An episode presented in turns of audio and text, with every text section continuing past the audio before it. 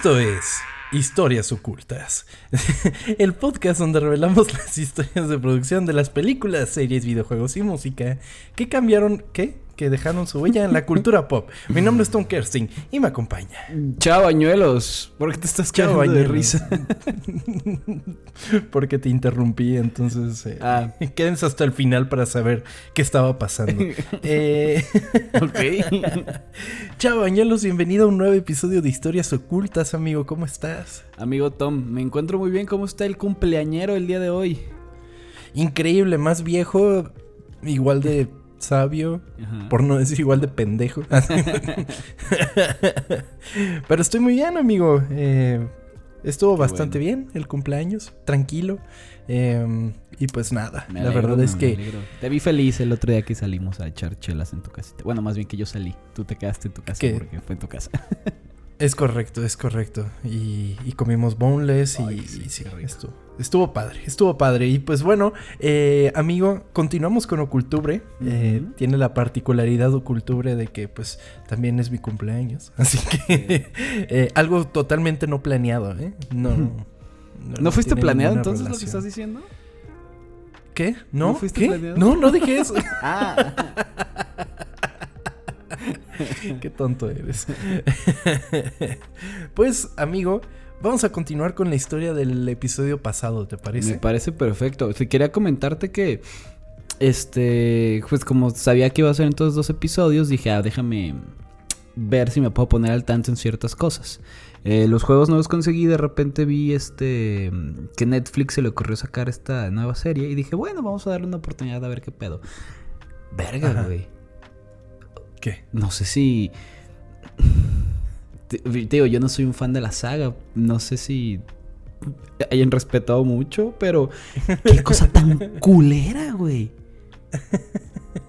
No mames, o sea, no pude. Creo que. No me acuerdo cuántos episodios eran y llegué al 2 y dije, ¿qué estoy viendo? Era. Era una serie de zombies con drama adolescente extraña, chafísima. No mames, si usted este eh, oculto le gustó, no sé, dígame por qué, porque wow, güey. Qué cosa tan horrible. No sé si tú ya la viste. No, no la he visto particularmente, no, amigo. No sé por qué tomé esa decisión, hacerlo. porque las películas están en, en Prime Video y de repente dije, bueno, déjame ver esta de Netflix que es nueva y wow, no, no la veas, no la vean, es horrible. No, no la vean. Así que no, no valió la pena, así que vamos a escuchar.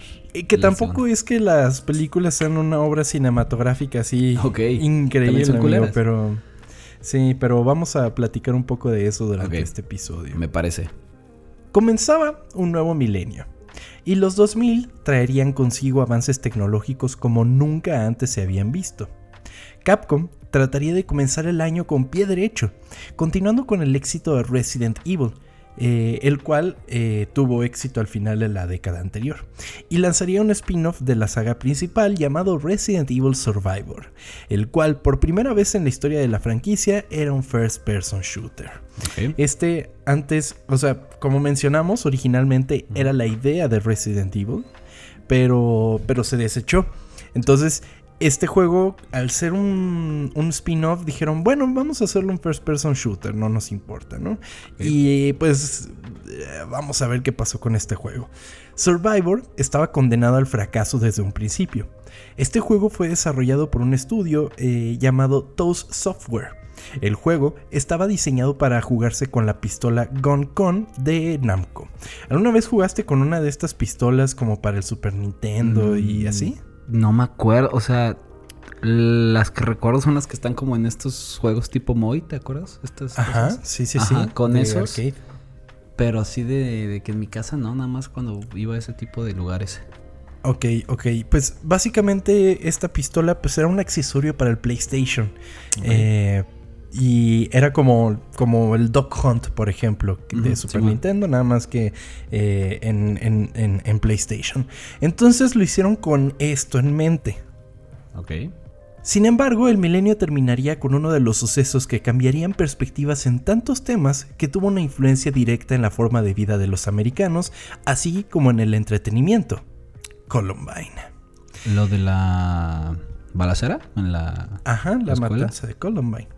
Entonces, nada más para resumir, el 20 de abril del 99, en una secundaria de Columbine, Colorado, dos estudiantes armados asesinaron a 12 de sus compañeros, dos de sus maestros e hirieron gravemente a otros 19 estudiantes para después quitarse la vida ellos mismos.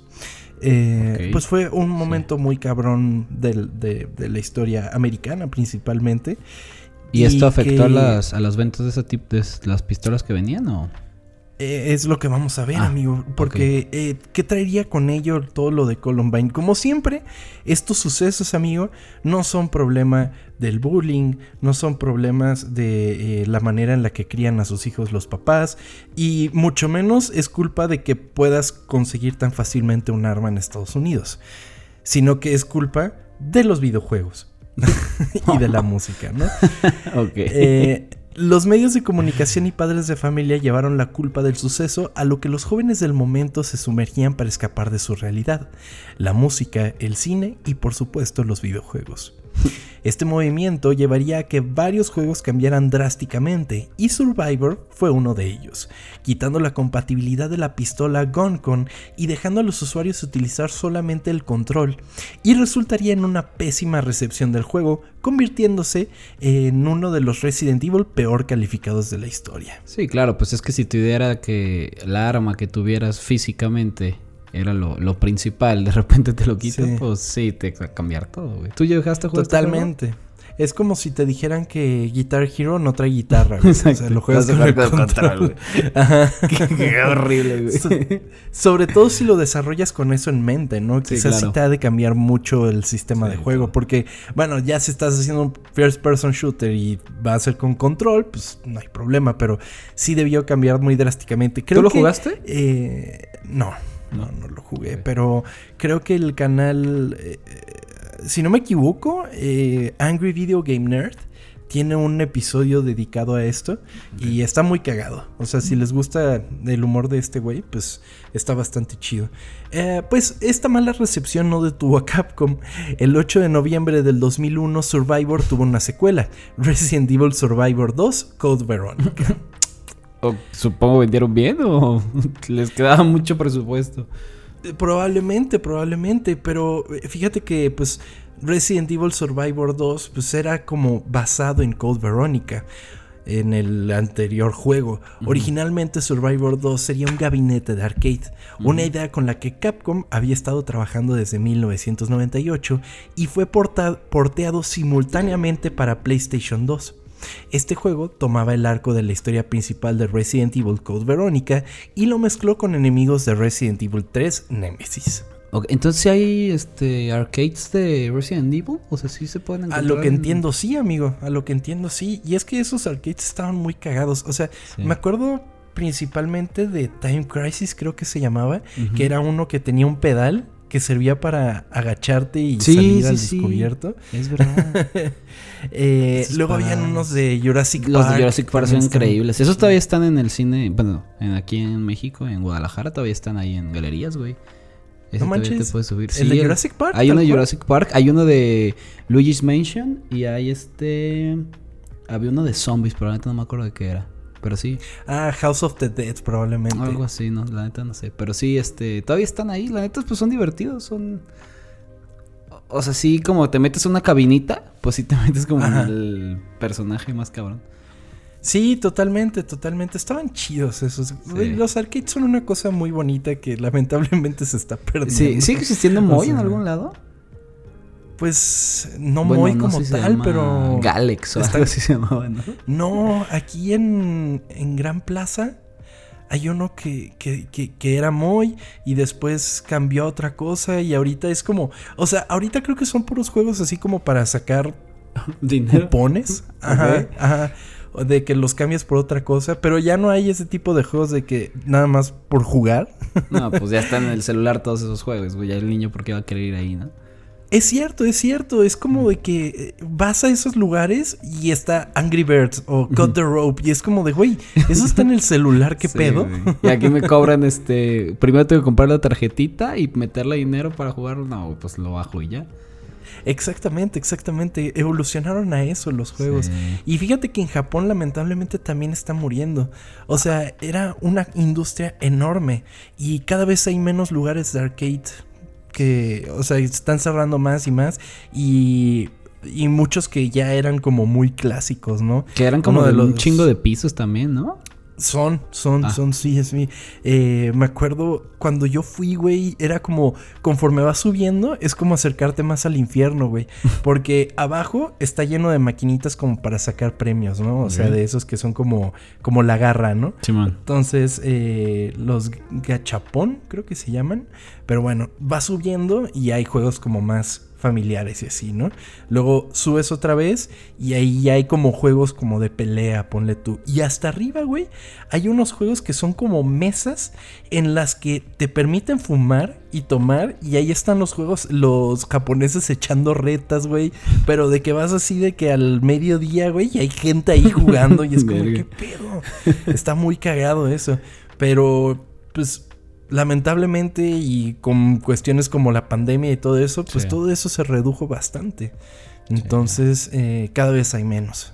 ¿Te acuerdas que en la Gran Plaza existía Moyland? Que pues yo creo que ahorita Kitsania ha de ser algo parecido o mejor. Pero pues ya ahorita no lo puedo disfrutar, pero ya no soy niño.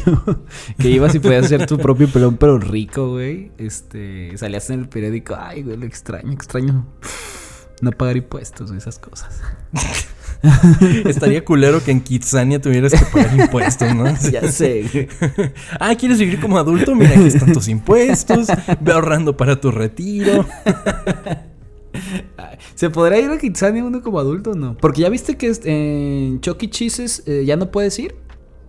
Eso me dijeron la otra vez ¿Sí? y me sorprendió mucho, amigo. Está cabrón. O sea, está bien Está porque, pues, si lo están haciendo es porque hay- había gente que, que iba nada más a ver niños y que qué bueno que ya no pueden entrar, güey, pero... Pero no mames. Está cabrón, está cabrón. Ya un hijo para inclusive. Yo me acuerdo inclusive que, que una vez fuimos, güey. y Estuvo bien Sí, cagada aquella güey. ocasión porque fuimos en bola. Ajá. Todos estábamos jugando. Estuvo bien padre. Increíble. Sí, y no fue hace tantos años. No. Pero. Pero qué cambio tan drástico. Y también, por ejemplo, en las salas de cine infantiles, que. O sea. No sé qué opinar al respecto, pero eh, supongo que está bien, pero que también para entrar necesitas un, un niño. Niño. Entonces, Sí. pues supongo es como la misma dinámica, ¿no? Pero que hay como hasta mm, descansos, se me fue la palabra, para que los niños se vayan a jugar a Un la alberca. intermedio. Un intermedio, ajá. Para que los niños se vayan a jugar a las pelotas y cosas así, güey. Pero no están jugando en las pelotas todo el tiempo. Es que no O sea, sé, nunca he a media entrado. Pero va a haber un chingo de ruido. ¿Para qué chingados vas a ver la película entonces? No sé. Cuéntanos de sus experiencias en favor. Cinepolis Kids. A ver qué pedo. Sí, porque está, está interesante. No mames, Cinépolis. O sea, sea lo que sea, respetos a esa. a, a la cadena de Cinépolis. Ah, sí. Porque la otra vez, o sea, cuando te enteras de que Cinépolis está en todo el mundo y tal cual como Cinépolis, es como de qué pedo. Sí, o sea, está muy cabrón. Y además, o sea, a comparación de los cines en Estados Unidos, es muchísimo más barato. Sí, está y es cabrón. muy bueno. A mí, o sea, yo probablemente pues hay quejas de lo que hay en Cinépolis, pero la neta yo siempre he tenido buenas cosas ahí. La neta, e- el precio pues es pues va subiendo, Muy pero creo que como todas las cosas, pero es, es muy bonito ese cine. Sí, totalmente, totalmente. Y, y no lo estamos haciendo porque en Cinépolis están las mejores películas. Pendejo. y por- es que ay, no, ya no. no me esperaba ese, ese comercial ahí, güey. Que traté de seguir Yo creo que nadie, güey. Así, Mm. así vamos metiendo nuestra publicidad Sí. eh, orgánica. Sí, güey, güey, cabrón. Y bueno, yo, ah, bueno, no, porque los jueves no hay promociones, es cierto. No, los jueves de no hay lunes a miércoles hay promociones, así que vayan a aprovechar. Es correcto. Vayan a Cinépolis, donde se encontrarán siempre las mejores películas. La capital las- del cine. La radio en el cine. Uy. Todo esto es una campaña para que nosotros aparezcamos en la radio en el cine. no mames, Tenemos pues ya que la aceptarlo. quitaron, güey. Ya ahorita está lo de qué película ver. Que pues está chido, pero la radio en el cine antes estaba verguísima, ya no está. Además de que están encima de nosotros todo el tiempo allá en el top, güey. Ahí estamos vamos nosotros. Por y- ustedes los vamos a vencer. y Cinépolis, sí. o invítenos, como, como Ah, sí, claro, estaría Seamos amigos. Sí. Sin embargo, como toda buena franquicia, amigo, Resident Evil se expandiría a todas las formas posibles de medio que existían. En 2002, el mundo vería por primera vez a Mila Jovovich como Alice en la pantalla grande en la película Resident Evil. O como 2002. se llamó aquí, amigo, el residente maldito. Eso es lo que decía J Balvin, ¿no? no, pero no era el residente, era el huésped maldito, güey. ¿Sí se llamaba huésped? O sea, ¿sí se llamaba así, Era el huésped maldito. Ajá, ajá. No mames, suena culerísimo. Suena como película barata de, de cine de terror, güey. Suena como el doblaje español, ¿no? El huésped maldito. güey. No mames, qué culero estaba. 2002, güey, o sea, ¿cuántos años después de que salió el 2002. primero? Eh, pues 90 y- salió en el 96, 4, 5, 6 años. Ok. Sí. Eh, para conocer la historia detrás de cómo surgió la película, tenemos que volver algunos años atrás, particularmente a 1997, un año después del lanzamiento del primer Resident Evil, cuando el juego ya era un éxito, e inmediatamente se buscaron los derechos para adaptar la franquicia al cine. Como todo lo Como- que pega. Sí, sí, sí, es como... ¿Funciona? Tenemos que vender los derechos totalmente. No dudes que ya está en producción una película de Among Us. Verga. De que pegó el juego y dijeron, güey, la película, ¿no? Pero ya existe la cosa del- de, de otro mundo, no importa, hazle una película. Oye, sí es cierto, una, hasta una serie, ¿no? Una caricatura, ¿no crees? Se vería un poco sus, pero estaría. Güey, yo tratando de cajar con los chavos, güey. ya sé, güey. Sin embargo, esta vez la productora que compró los derechos no era uno de los grandes nombres de Hollywood, sino una empresa alemana llamada Constantin Film. ¿Ok? Ok. Em, o sea, no era así como 20th Century Fox o Sony. No, eran estos que se llamaban Constantin Film. Constantin contrató rápidamente a Alan B. McElroy para escribir un guion que simplificara la historia del juego. Esta vez, la historia seguiría a un equipo de agentes de las fuerzas especiales enviados a un laboratorio aislado para una misión de rutina para rescatar a un grupo de científicos. Sin embargo, este guion sería desechado completamente. Eh, pues sí, entonces dijeron, ok, el juego pues está padre, pero no podemos hacerlo tal cual, ¿no? Tenemos que adaptar el guion, que es lo que hemos visto una y otra vez, pero para mí Resident Evil, las películas, fue así como... O sea, nada más porque tienes referencias al juego, güey, pero... Pero no. pero no. en sí es una cosa totalmente distinta, pero... eh, no sé, ahí Supongo que lo el- la tienen que hacer para vendérselo como- a todo mundo y no solamente a los fans o algo así. Ajá, que es lo que vamos a ver más adelante y te voy a dar una teoría, amigo. Ok. Posteriormente, en 1998, el legendario George Romero dirigió un anuncio japonés para Resident Evil 2. Eventualmente, Sony y Constantine se acercaron a Romero para que hiciera la adaptación del videojuego. Y esto está muy cabrón, amigo, porque si recuerdan el episodio anterior, una de las principales inspiraciones para que Mikami hiciera Resident Evil fueron las películas de. George Romero. Sí. Entonces, eh, pues está cañón que, güey, imagínate para Mikami lo que sería de que, ok, mi juego lo van a convertir en una película y lo va a hacer el güey que me inspiró a hacerlo como lo hice. Sí, es un ¿no? ciclo muy bonito eso. Totalmente. Comprometido con el proyecto, Romero se sentó y observó a su secretaria jugar el primer juego de principio a fin y comenzó a, trabajar en el guion. El trabajo de la Yo no secretaria me voy a- jugarlo. Así me lo imagino así todo ruquito, así de, no, no, que voy a andar jugando esa chingadera. A ver, juega tú el, el ni entiendos, ándale. No pasaba ni el primer mal, güey, ¿no? Lo mataba. Entonces sí le dijo a la secretaria, ponte a jugar mientras yo te veo, ¿no? El resultado fue un guion que adaptaba fielmente el primer juego, pero empezaron a surgir inquietudes. Los productores pensaron que el guion era demasiado. Te me fuiste, violento. te me fuiste. Romero entregó entre int- ah, 6 se me y fue el 7 internet, borradores antes de que los productores finalmente decidieran que una película basada en el primer juego era una idea desactualizada. Entonces, ¿qué es lo que pasa, amigo? Estamos en esta época de los 2000. Entonces, ahí el cine tuvo un brinco particularmente extraño que se debe mucho a películas como Matrix en el que todo tenía que ser así como de que eh, contra el establishment y en un mundo como futurista, en el que todo es como más aventado, más edgy, más dos milero al final de cuentas, ¿no? O sea, la idea de que el juego tenía que ser en una mansión, que estaba jodidita, entonces estaban los policías y todo eso. No Sí. gustaba la gente que estaba haciendo cine, entonces dijeron, güey, tenemos que hacer una película que tenga todos estos Bien elementos que ahorita estamos pedo, ¿no? Muy white, ok, exactamente, amigo. Entonces, como que dijeron, tenemos que cambiarlo y tenemos que adaptarlo. Y por eso terminó saliendo Resident Evil como terminó saliendo. Que más que tomar el nombre prestado, la premisa y elementos, como la Umbrella, um- Umbrella Academy, iba a decir, como Umbrella, eh, como el T-Virus, o sea, los personajes, eh, yo qué sé, estos contenidos aislados, pues más que nada es una adaptación.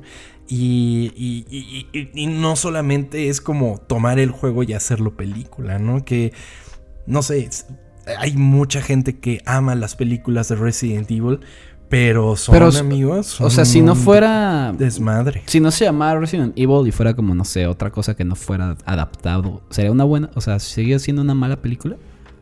Sí. Ah, ok. O sea, a mi parecer sí, son un desmadre. ¿Cuántos no son? entiendes.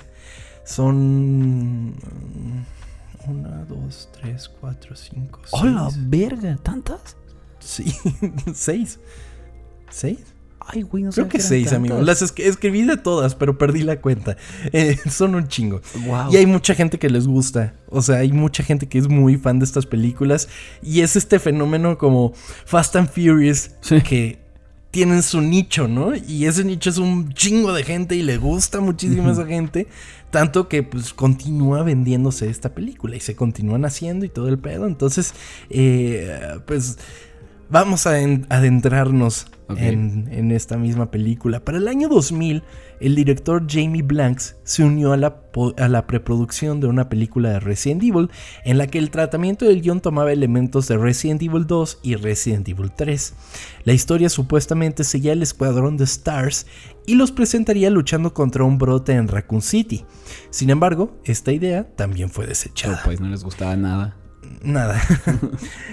Mientras tanto, el director Paul W.S. Anderson sabía el potencial que tenía esta franquicia después de jugar el primer juego y comenzó a escribir un guion titulado Undread, lo que el mismo director definió como una vil copia del juego. Dijo, ay, está bien chingón, voy a hacer una película, ¿no? Y empezó a escribir el guion. Ok. Eh, ¿Pero sin permiso? so- ¿O- eh, Sí, sin permiso, sin permiso. Sony y Constantine se enteraron de esto y, en lugar de demandarlo, decidieron darle el trabajo de adaptar finalmente Resident Evil para la pantalla Ah, grande. ah, bueno. Totalmente. Eh, Este güey es al que le debemos la primera película de Mortal Kombat, güey. Que es maravillosa, pinche Mortal Kombat. Es una nacada, pero está bien padre. Está bien, nada, ¿qué te iba a decir? Aunque la, esta última la viste. ¿La nueva? Ajá. No la terminé, güey. La empecé y la dejé como a la bellona, ¿no? Sí. No me molestó, pero tampoco me capturó. O sea, fue como de, ah, pues, órale. La, prim- la, la primera película es gloriosa, güey. Es, es- No puedes dejar de verla. Te por- gustan cosas bien nacas, güey. como hemos Sí, dicho, ah, sí. como Venom también, güey. ¿Cómo qué? Como Venom, que es como un personaje bien Ah. naco y te fascina, güey. No mames, pinche la película de Venom, güey. No mames, qué chingones. Sí, güey, sí, sí, sí, está bien cagada. Pero bueno, el punto es que, pues, este señor Paul W.S. Anderson es al que le vemos cosas como Mortal Kombat y como las 10 películas que salieron de Resident Evil. Anderson buscó crear una historia completamente nueva utilizando elementos de la serie en lugar de adaptar los juegos fielmente. Sabes tu película y ya, güey. sí, güey. Originalmente estaba titulada Resident Evil Ground Zero y tomaría algunos de los elementos utilizados por los anteriores guiones. Esta nueva historia usaría nuevos personajes y originalmente se consideraría una cuasi precuela de la serie. O sea, se- según esto iba a ser como lo que pasaba antes del juego, pero pues después se les olvidó, ¿no? Dijeron, nah, la chingada. güey". O sea, Ya llevamos mucho, ya no vamos a respetar nada. Yo solo quiero dinero. O sea, en sí Resident Evil es su propio universo. O sea, bueno, Resident Evil, el juego es un universo y Resident Evil, las películas son su propio O sea, nunca universo se conectaron. No, no, no, no. No, no tuvieron ninguna relación. Más que los personajes, pero tomaban los nombres, ¿no? Y, y ya lo mismo. a la chingada. Ajá. Eh, y entonces, pues, eh, adapta Resident Evil, su propia película, y tendría un presupuesto de 33 millones de dólares. Eh, estaba esterilizada por Mila Jovovich, Michelle Rodríguez y Eric Mabius. Ujú. Eh, es importante destacar que de Paul W. S. Anderson y Mila Jovovich son pareja. Eh, están casados desde 2009. Entonces, y desde entonces, desde que terminaron Resident Evil, el güey hizo otra madre que se llama Monster Hunter, que salió hace Ah, no mucho sí, tiempo. También sale ella, ¿no? También sale ella. En, el, en la arena, creo que. En la arena he dejado mi bar. Te perdono porque es un rolón, güey. La música de iglesia me fascina, güey. O sea, Ya lo no suelo oír, pero sí. Pues, amigo, eh, Resident Evil recaudó un total de 17 millones de dólares en su primer fin de semana, Ah, el 15 de marzo de 2002, para un total de casi 104 millones de dólares alrededor del mundo. Lo cual resultó en una obviedad, amigo. Sí. Secuelas. vamos a ser más claro. Porque 33 millones contra 104 Sí, sí, millones, sí. pues Sí, cuando dijiste 17 millones dije, no mames, le fue mal, pero ya. En su primer fin Sí. de semana. Ah, en su primer pues fin sí. de semana. Exactamente. Y pues, amigo, ahora vamos a ir muy rápidamente por todas las películas. Ok. Eh, y nada más como que saqué puntos importantes de cada una porque ni siquiera yo he visto todas. Vi la primera y creo que la tercera. Y porque Eh, si no serían 17 capítulos de esto, así que no Sí, solo-. Así que voy a comenzar con esto. En 2004 se lanzaría Resident Evil Apocalypse, en la que el brote viral sale a la superficie y para contener la infección se cierran todas las salidas y entradas a Raccoon City. Eh. Vuelve a salir Alice. Sea, eh, Eso es lo de siempre. O sea, la única que se mantiene siempre ¿Salen es Mila? Jovovich. ¿Cómo que todas? ¿En todas sí, en las- todas. Sí, sí.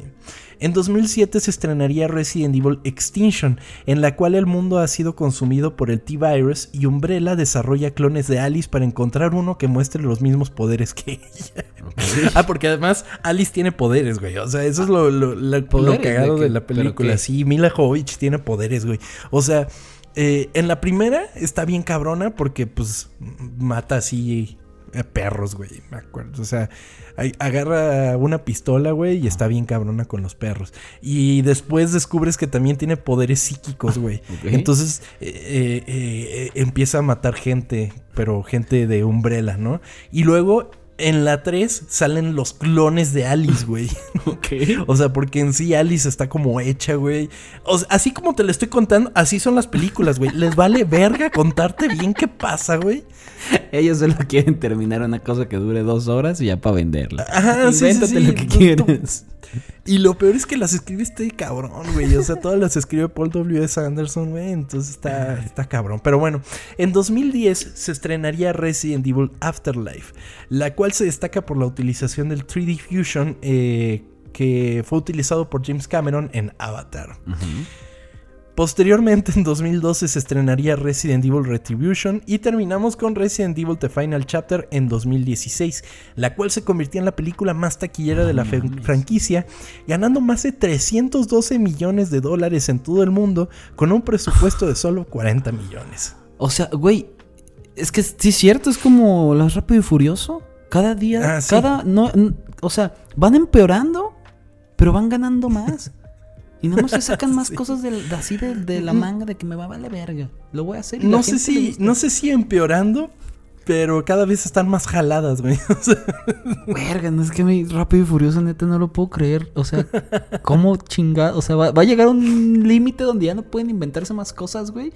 Y, y se van a convertirnos en polvo de estrellas. No sé, porque neta es impresionante lo mucho que, que se están mamando con esas, güey.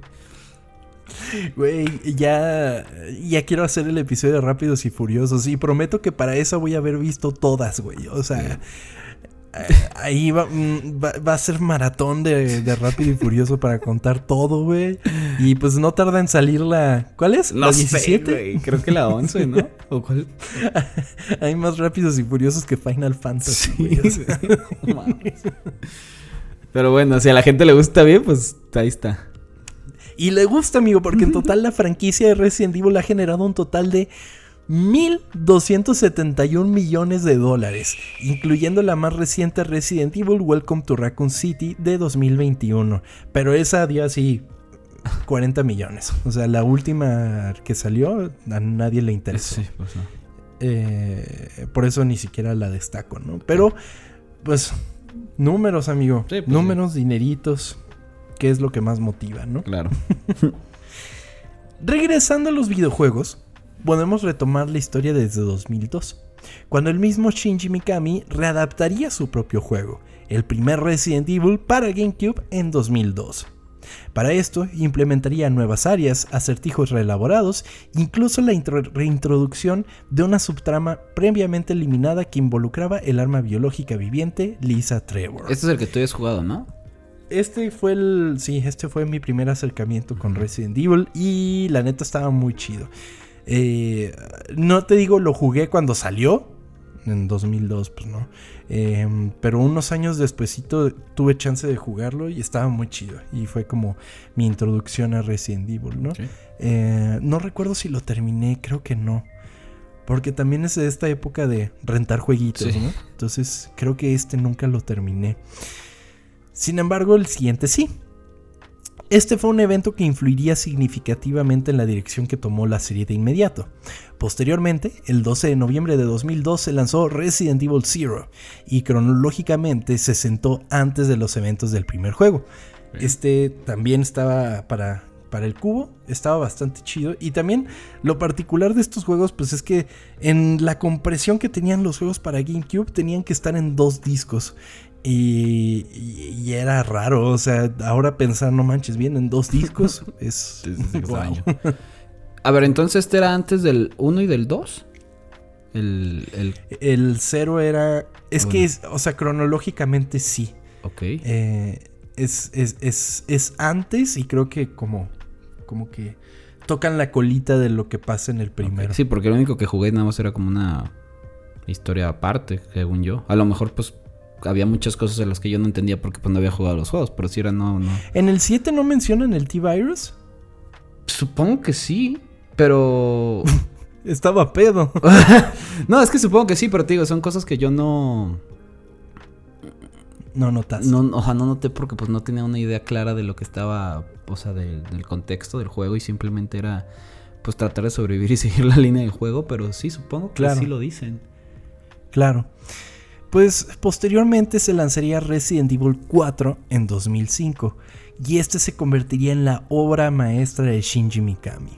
Un juego que no solo emocionaría a los fans por su historia y gameplay, sino que también llevaría a desarrolladores a implementar las técnicas de este juego en sus propias creaciones y franquicias.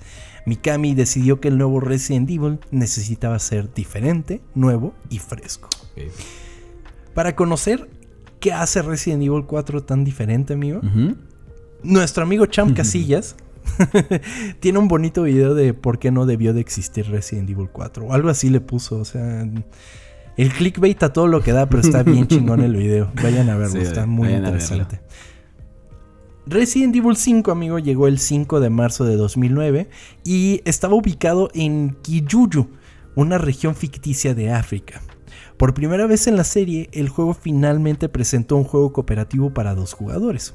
Cualquier sugerencia de que Resident Evil todavía era una franquicia de terror y supervivencia fue erradicada rápidamente por una avalancha de eventos de QuickTime, rompecabezas sencillos y mucha pero muchísima acción. Ya aquí les valió madres, güey. Dijeron, güey, eh, eh, ¿qué es eso de que tengas miedo? No, a la chingada, tú estás empoderado, Sí. tienes un arma, van a valer verga todos, güey. Y, y pues este elemento de que era un juego cooperativo, pues estaba padre. O sea, yo el Resident Evil 5 lo renté con, con mi amigo Juan Carlos y nos lo echamos en un fin de semana. De esos que, güey, te quedas a dormir Y terminamos este juego Sí. porque lo terminamos. Y me acuerdo la misión final, estuvimos ahí estancados horas. ¿Y por qué? Porque no teníamos suficientes balas para enfrentarnos al enemigo final, güey. Entonces era como de que prueba y error, prueba y error, prueba y error. Entonces era como de que son dos contra uno. Entonces uno tenía que ser como la carnada que lo perseguía mientras el otro le disparaba.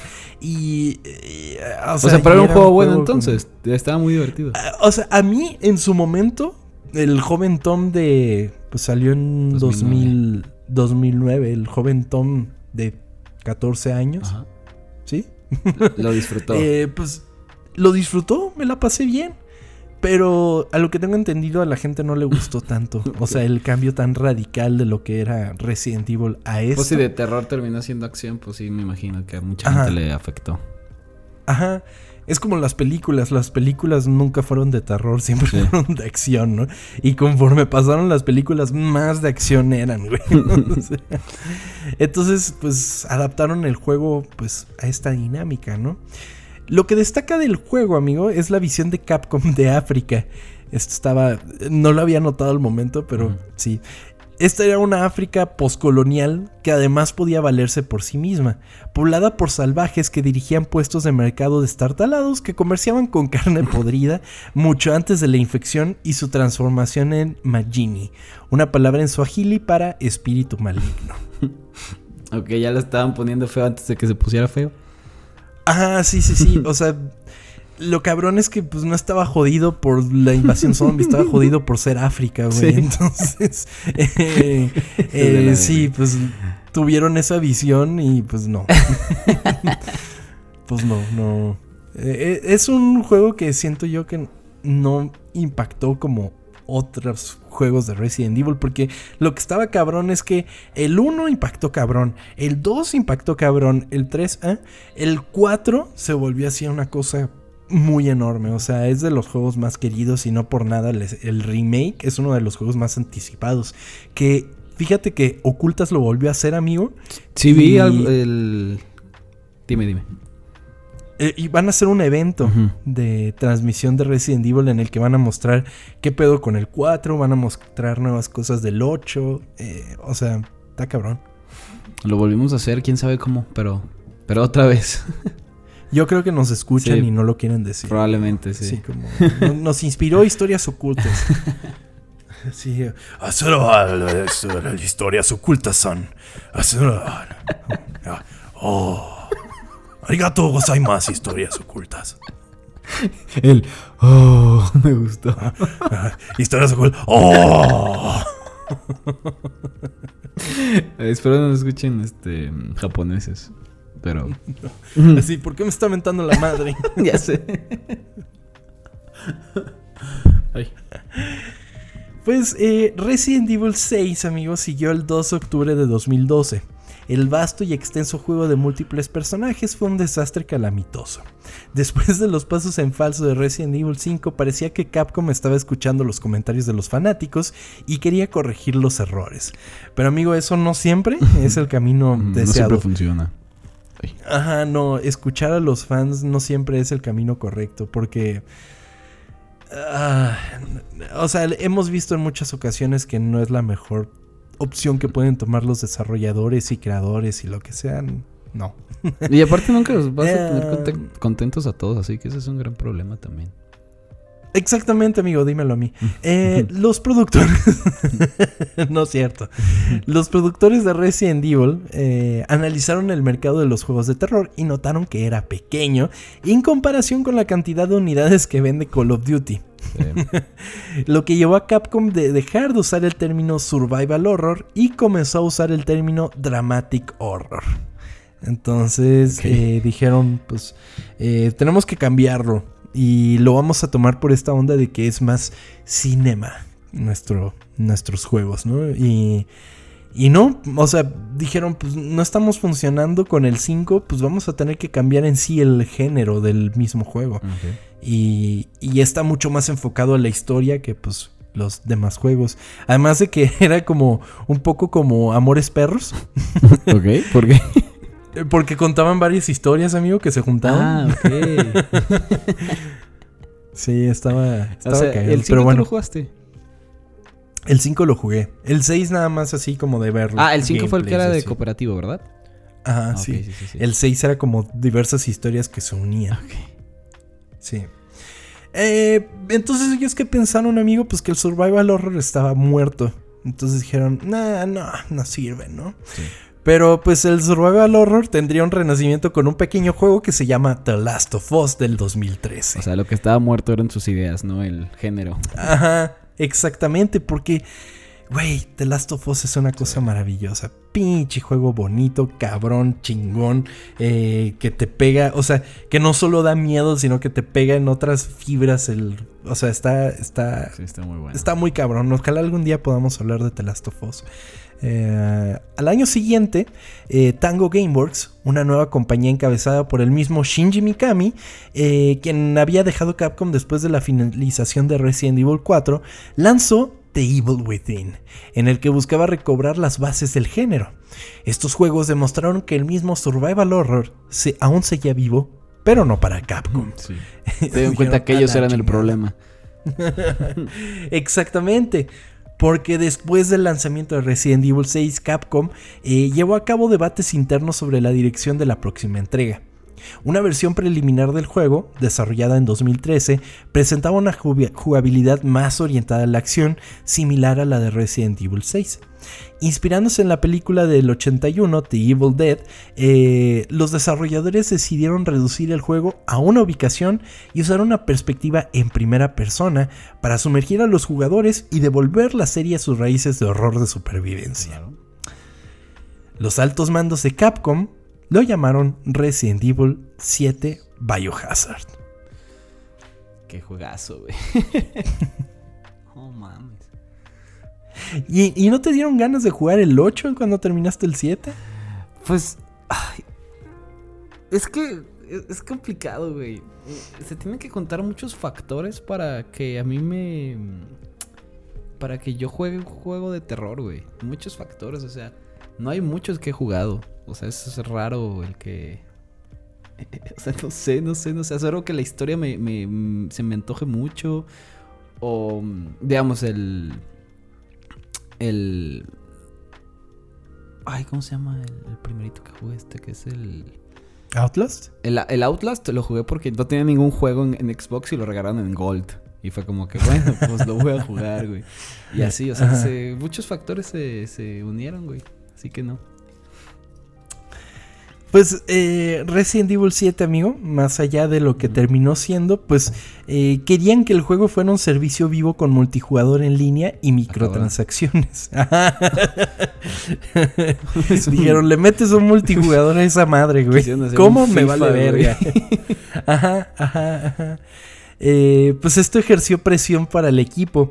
eh, así que finalmente se, descartaron estos Ah, planes. Ok, dije, no sabía.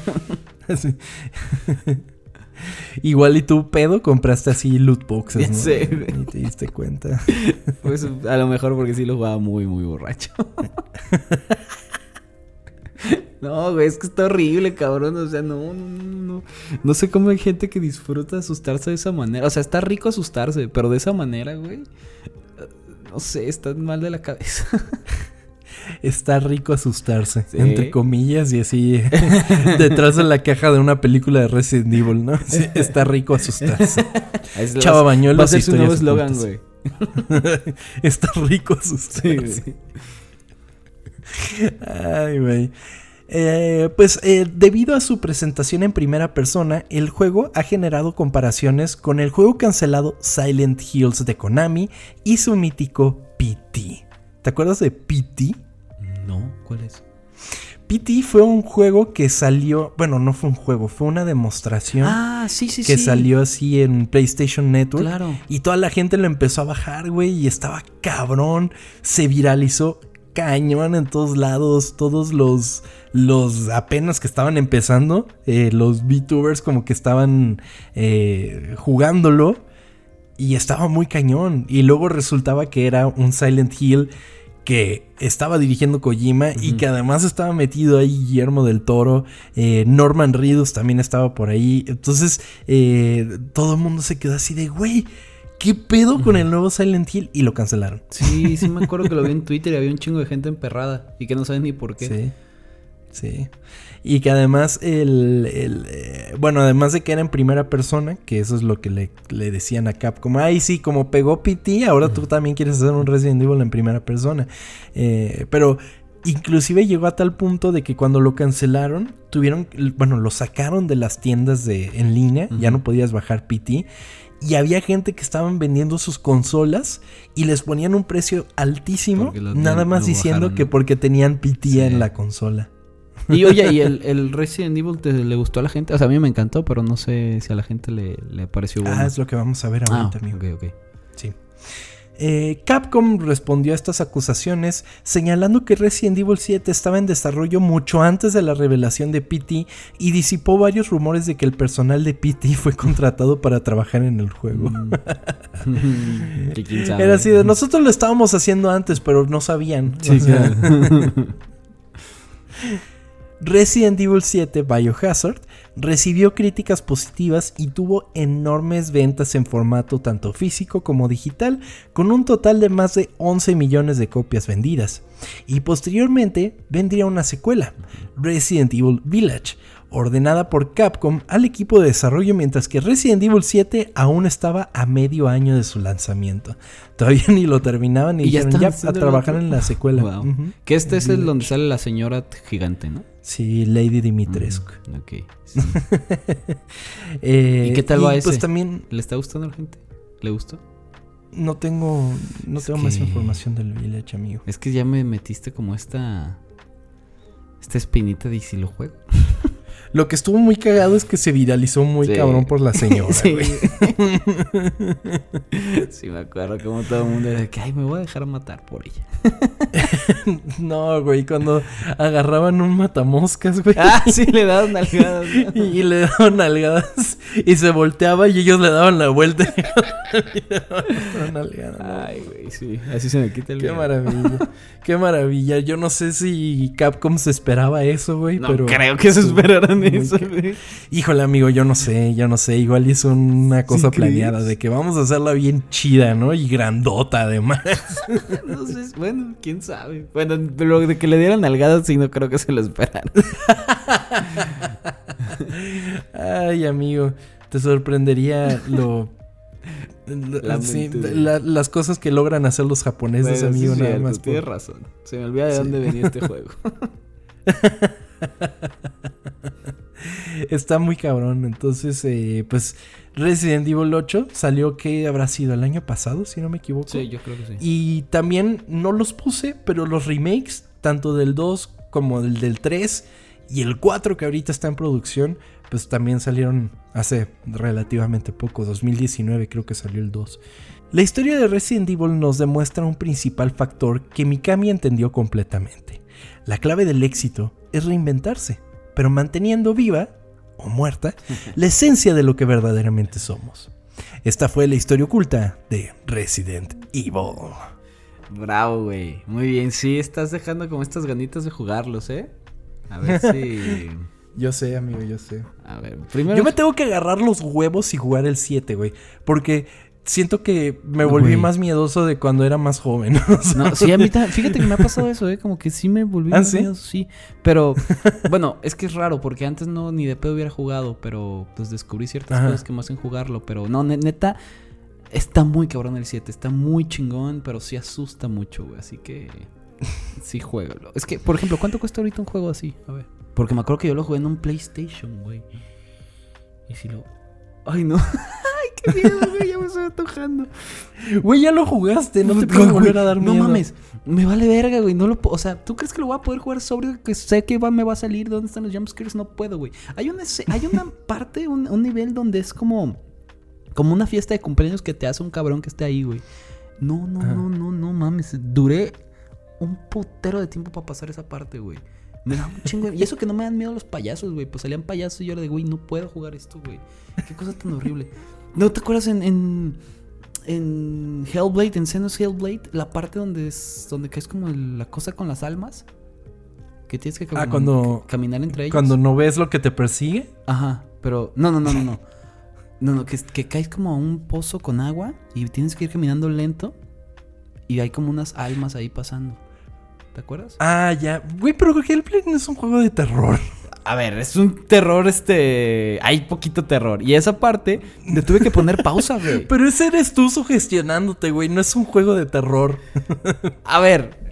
es- Sí puede ser terror, güey. Ay, güey. ¿Sabes también cuál me daba miedo al inicio? El, el Bioshock. No mames. Bueno, eh, eh, Bioshock sí es un poquito más de terror, pero poquitititito, güey. Sobre todo Ajá. el primero.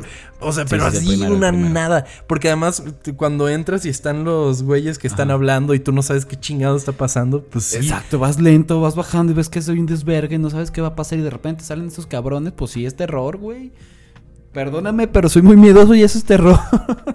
Yo me acuerdo, hay un, hay un susto en el, creo que es en el primero, en el primer Bioshock, que te ponen así como todo el loot que puedes agarrar, pero está como en una mesa, ¿no? Sí. Y hay una luz atrás. Sí, sí, Entonces tú vas, agarras como el, el loot que está, güey, y de repente se apaga la luz, güey.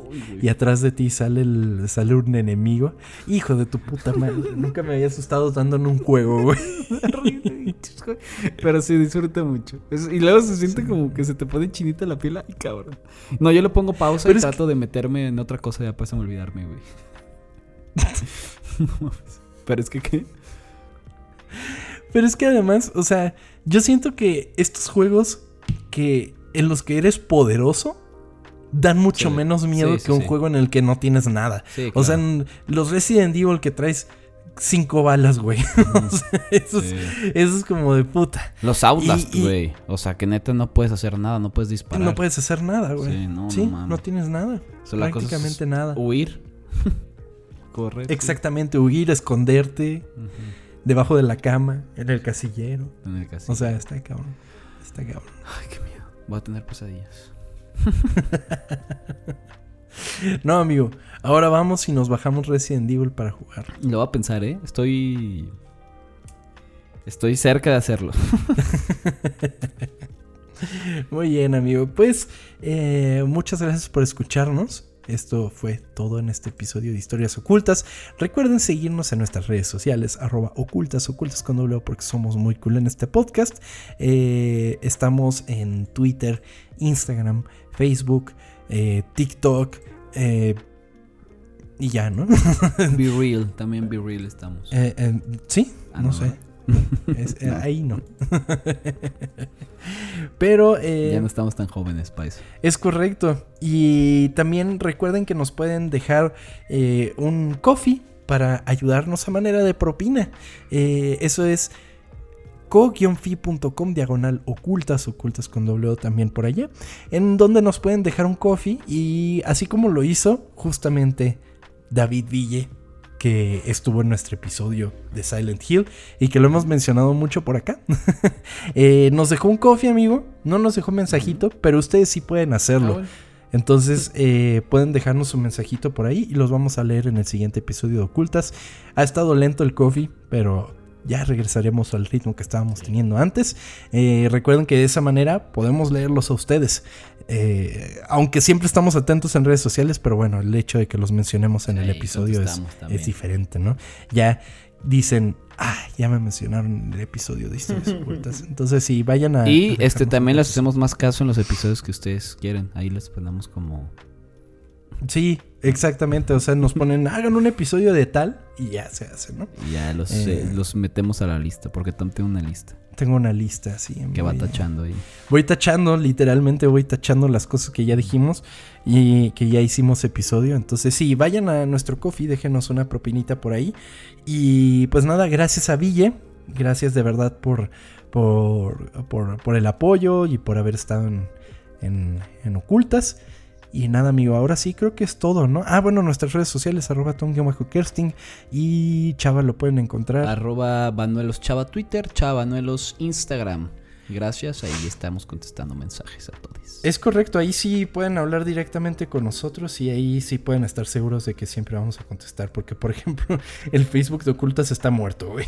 O sea, es ahí. El otro día, el, Ajá. el otro día vi un mensaje que decía de que puso Les escribo este mensaje aunque aunque sé aunque sé que odian a los rucos de Facebook, algo así. No, no los odiamos, solo no sabemos cómo interactuar en Facebook. Es como. No sabemos cómo funciona ese algoritmo, lo sentimos. es raro. ajá. Aparte, tienes que meterte una aplicación aparte para poder. No sé, está súper Es un extraño. pedo Facebook for Business. Eh, vayan Sí. a Instagram o a Twitter y ahí, por supuesto que los vamos Sí. a atender siempre. Ahí, ahí siempre estamos. Como, como, como somos millennials. O sea, ya no le hacemos tanto al Facebook, pero tampoco le hacemos mucho al TikTok. Entonces, eh, nada más estamos ahí para reírnos. Y en Facebook nada más para recordar quién cumple años. Eh, Es verdad. entonces sí, pásense por nuestros otros canales, inclusive por los personales, y ahí vamos a estar siempre atentos. Así que por el momento, amigo, nos retiramos y nos escuchamos en el siguiente episodio de Historias Ocultas. Eh, todavía sigue octubre y cada vez más cerca de Halloween, así que pues nada, Así amigo. es. Muchas ¿Cuántas semanas gracias. quedan de octubre? ¿Dos? Dos. Dos, Dos. Ah, dos semanas más. Entonces, nos vemos. Adiós. Nos vemos hasta entonces. Muchas gracias por estar aquí, amigo. Nos vemos, sigan ocultos.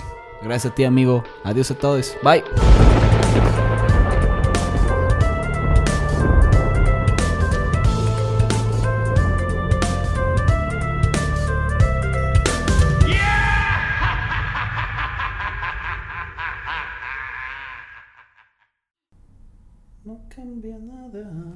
Nada, de nada.